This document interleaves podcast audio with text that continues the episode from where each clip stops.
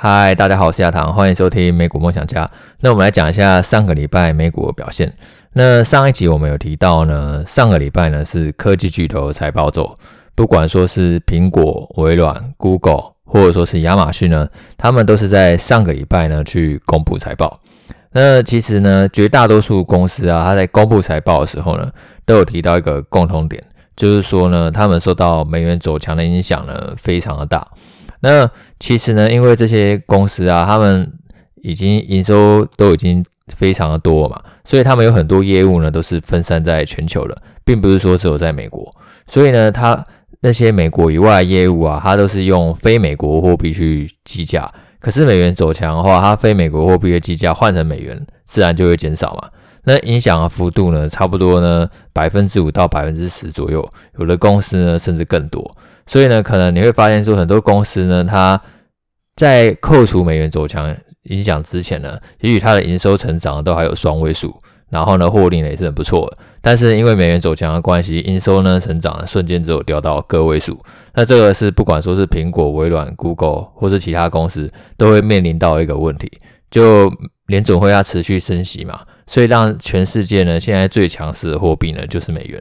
那也确实呢，对这个跨国企业的获利呢，造成一个蛮明显的影响。然后呢，他们也因此呢，比较看淡了第四季的营运获利的表现，认为强势美元呢，会继续对于他们的营运呢，造成一个呃负面的因子。但是其实我们如果往未来去看的话，假设说这个美元啊，就在这里就已经开始算是一个顶峰了，没办法再继续向上了。那明年受到基期影响的关系，其实明年呢、它美元如果会走弱的话，那对于这个营收成长又会成为一个正面的因子。所以呢，就是现阶段，其实我觉得股市它也是比较接近在一个打底的阶段啦。因为我们在前面几集都有聊过，今年主要就是看联准会资金面跟那个企业的获利面嘛。那联准会资金面呢，接下来就是看。这个礼拜四不是要开那个联准会会议吗？那联准会呢，他在礼拜四召开利率决议的时候，接下来就会看他说，哎，你预计呢十二月呢的升息幅度，然后还有呢明年上半年的升息幅度。那观察联准会利率有一个先行指标啊，我常常都会看那个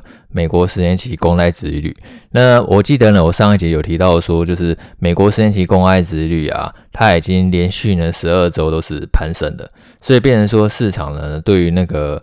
利率的预期还是非常高，并没有见高回落的迹象。可是呢，如果你有去观察过去几次联准会升息循环以及公债殖利率它们互相的一个相关性的话呢，应该会发现说，其实美国十年期公债殖利率啊，常常都会比那个联准会的基准利率还要提早见顶。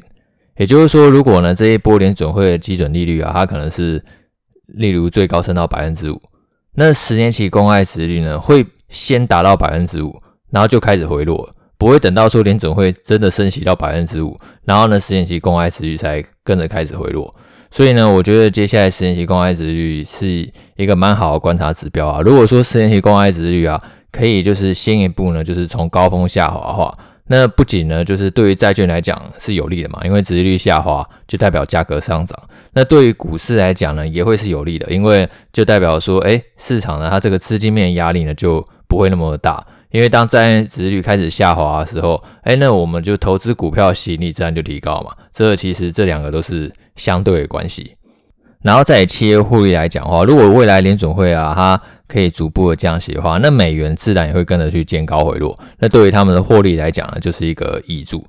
那接下来我们还是来聊一下各家公司，我觉得财报呢比较重要的地方，就是除了美元走向这种比较偏向总经面的东西的话，那对于产业面来讲的话，有什么值得去注意的？那大家呢上个礼拜最关注应该就是苹果，苹果应该也是这几家公司里面唯一算是表现最好的，它当天股价呢还大涨了百分之七，跟其他微软、Google、亚马逊都落赛不一样，只有苹果它就一枝独秀，就苹果呢还是苹果。那我觉得它的财报表现的确就是算是有超出大家的预期，它的营收呢再创了新高，然后净利润呢也创了纪录，营收呢成长了百分之八，然后每股盈余呢也成长了百分之四，而且这是因为美元走强的关系，不然的话是会达到双位数成长的。然后 iPhone 跟 Mac 的营收呢也都是实现一个很强的成长，iPhone 成长了百分之十，然后 Mac 成长了百分之二十五。那我觉得唯一比较需要担心的就是说它的服务营收呢这一季呢只有成长。百分之五，那服务营收一直以来都是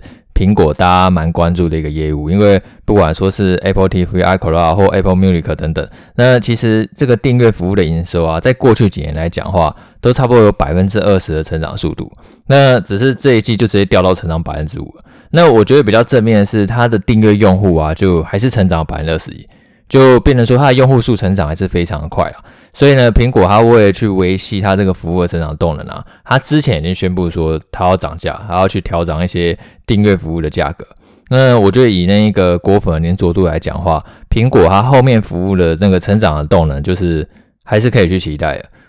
只是苹果它有提到说，它预估下一季的营收成长会比这一季还要来得更低。那除了美元走强影响以外呢，其实这也暗示说，它对年底的购物季的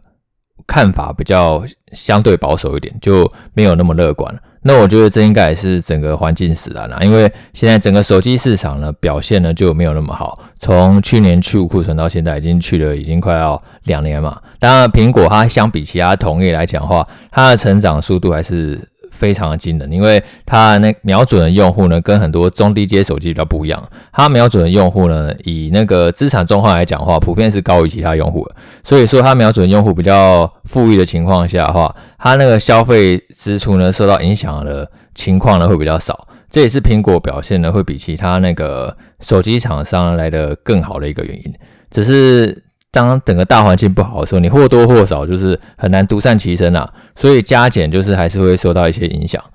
然后再来就是 Google，那 Google 它的业务呢，相比苹果就单纯很多，它绝大多数的营收就是来自广告。那这一季它的广告营收呢，只有成长百分之六，就已经回到一个个位数的成长。那一直以来我们都期待说 Google 它是一个成长股嘛，可能至少营收成长至少有双位数。那这一季只有成长百分之六，所以当然也让就是市场有点失望。那其中呢，YouTube 的广告呢更是衰退，衰退百分之二。那我觉得这当然除了跟我们已经强调很多，就是美元走强以外呢，也跟那个广告缩减支出呢是有蛮明显关联的。因为在上一期我们提到说，就是企业它最先砍的因就是广告支出嘛。那 YouTube 的广告的话呢，比较多的可能是一些品牌广告。它比较不会强调说，哎，你要现在就要导购啊，现在就要去买等等。它类似一个形象的广告。那这种广告的话，其实那个缩减的情况呢是比较严重的。然后呢，而且 YouTube 它也是在跟那个抖音有激烈的竞争嘛。因为现在其实大家都在去争夺那个用户的目光，等于说用户的注意力它已经越来越分散，它愿意投放在你身上的时间其实是越来越短。因为大家不管说是娱乐，或者说是需要分散你注意力的选项实在是太多了，追剧、打游戏，然后上网，然后瞎逛等等，就是真的有太多事情可以去分散你的注意力。所以呢，像是抖音跟 YouTube 来讲，他们性质有一点类似嘛，因为他们都是属于影片类型的社交族群。然后 YouTube 的话，它现在很主攻一个功能叫做 YouTube Short。那其实这个跟抖音的那个短影音就非常类似嘛，等于说他希望就是尽量呢，就是让你把注意力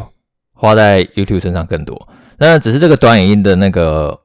营收变现能力啊，一直以来都没有那个来的其他那个长影来那么有效率。当然是 Google 他说，就是现在这个效率已经在越来越高了。诶，他们明年就会开始去公布这个短影音的营收。那我觉得这个算是一个蛮正面的讯号啊。然后，而且以就是尼尔森统计来讲的话，现在各家串流平台那个收视率啊，还是 YouTube 最好的。所以我觉得 YouTube 这一季虽然说是衰退，但是我觉得它就是长线的发展啊，就是。并没有那么悲观，比起像是 Meta，就是这种就是已经完全被诈骗集团攻上的社群网站，我觉得是还是好上非常多了。然后搜寻广告的话，受到衰退影响更小，因为搜寻广告跟我们上一集聊到那种亚马逊数位广告业务是有点类似的。因为当你愿意上网去搜寻某种东西的时候，通常代表说你已经有一个蛮有浓厚的兴趣，你才愿意去搜寻它嘛。然后你搜寻一些关键字的时候呢，它会跳出相对应的广告，这种。广告导购效果呢是会比较好的，会比其他类型的广告来的很多。然后假设你上去脸书的话，脸书跳出来的广告可能常常都不是你喜欢的，特别是苹果变更隐私政策以后，它投放的精准度更低。那在投放广告效率变低的情况下，自然就会影响脸书它的获利能力。但是不管说是 Google 那个搜寻广告业务，或者说是亚马逊它现在在发展的广告业务，等于说都已经是消费者算是主动去搜寻，然后它才跳出相关的广告。那这个精准度呢就会比那个其他的业者来的好上很多。然后你企业在削减支出的时候，自然就比较不会削减这种就是精准度比较高的广告嘛。你一定先去砍那些精准度呢就是比较低的广告。然后再 Google 另外一个业务就是那个云端业务嘛。那这一季其他云端业务的营收成长是很不错，成长了百分之三十八，甚至比那个微软的 A 了还有那个亚马逊的成长都还要来更快。只是呢，就是亏损就还是持续在扩大，从去年六亿，然后现在已经亏损到快要七亿了。但是其实 Google 它一直都有强调说，这个云端业务的亏损啊，就是还在一个。可以控制的阶段，他们觉得最终是会实现获利的。他们现在认为说，整个企业其实它往云端的迁移都还是在一个非常早期的阶段了。因为当企业它为了节省支出的时候啊，例如说他不想要养那么多人的时候，那他有一个很简单的选择，就是他把更多的工作搬到云端上。那这样的话，他就可以大幅的去减少人力。那特别是在现在景气逆风的时候，其实把更多工作呢迁往云端，仍然是一个很明显一个趋势。所以呢。像是待会我们去讲到微软啊，或者说是亚马逊，它营运表现的时候，其实它云端业务成长还是非常的强劲，大概是有百分之二十以上的成长。然后对照说他们现在股价，我是觉得真的资金面影响真的是蛮大的，但是其实实际的营运面呢是并没有那么差。然后再是微软，微软它也是受到美元走强的冲击，所以造成说它营收成长了，跟美股盈余成长的都是不如预期的。然后另外它有一部分业务是那个 Windows 业务嘛，也因为受到 PC 需求下滑影响的关系，所以呢是有一个明显的衰退。Windows 的营收呢是衰退百分之十五，那它原本还预估会高个位数成长，等于说 PC 需求的衰退远远是比它想象中更加严重了。但是微软还有很大一部分营收就是智慧云端业务，就是来自很多商用软体的订阅啊，或者说是 Azure 等等。那其实这一季的营收还是成长了百分之二十。唯一大家可能会硬要来当做一个下跌一个点，就是说那个 Azure 的毛利率呢，因为受到那个电力成本上升的关系，所以导致说它那个服务的成本提高了，然后毛利率呢就因此降低了。那这个我觉得算是一个比较短期的因素了，因为这个是大家都遇到一个问题，因为不管说是那个亚马逊，或者说是那个 Google，然后或者说是那个微软，他们一端服务，其实大家都遇到那个电力成本上升的问题。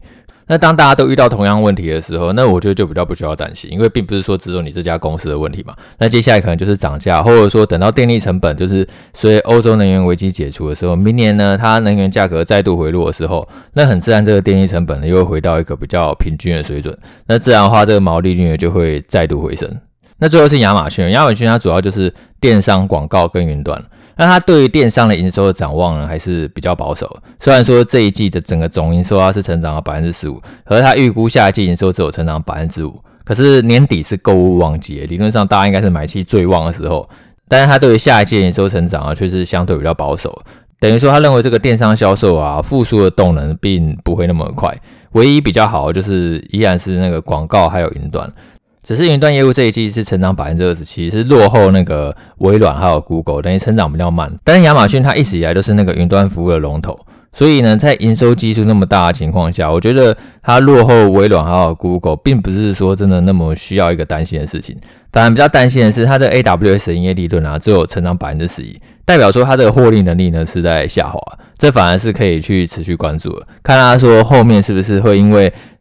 服务成本上升的关系呢，去涨价。那涨价的话，会不会有可能会流失客户，然后跑到微软或者说是 Google 去？这个才是之后呢要去观察看看的。然后其他像是广告业务的话，那真的是它，我觉得算是表现最好一个亮点，因为它这一季还是成长了百分之二十五。然后整个广告环境其实是非常逆风了嘛。可是企业就是还是愿意在亚马逊投放更多广告，是远远高于 Google 成长百分之三，跟 Meta 它是衰退的状况，就完全呢跟其他家公司算是一个很亮眼的表现。所以我觉得接下来的话，如果现在我来去看亚马逊的话，我觉得亚马逊它现在估值已经算是非常便宜了。其他像是微软、Google，我觉得。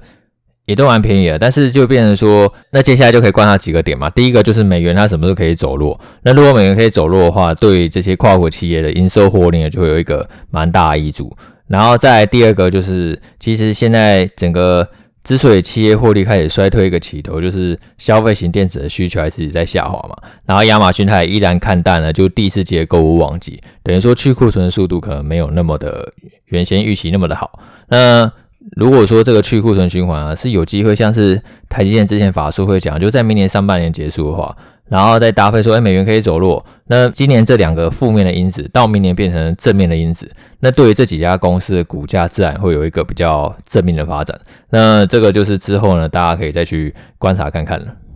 好，那今天就先到这边了，我们下次见，拜拜。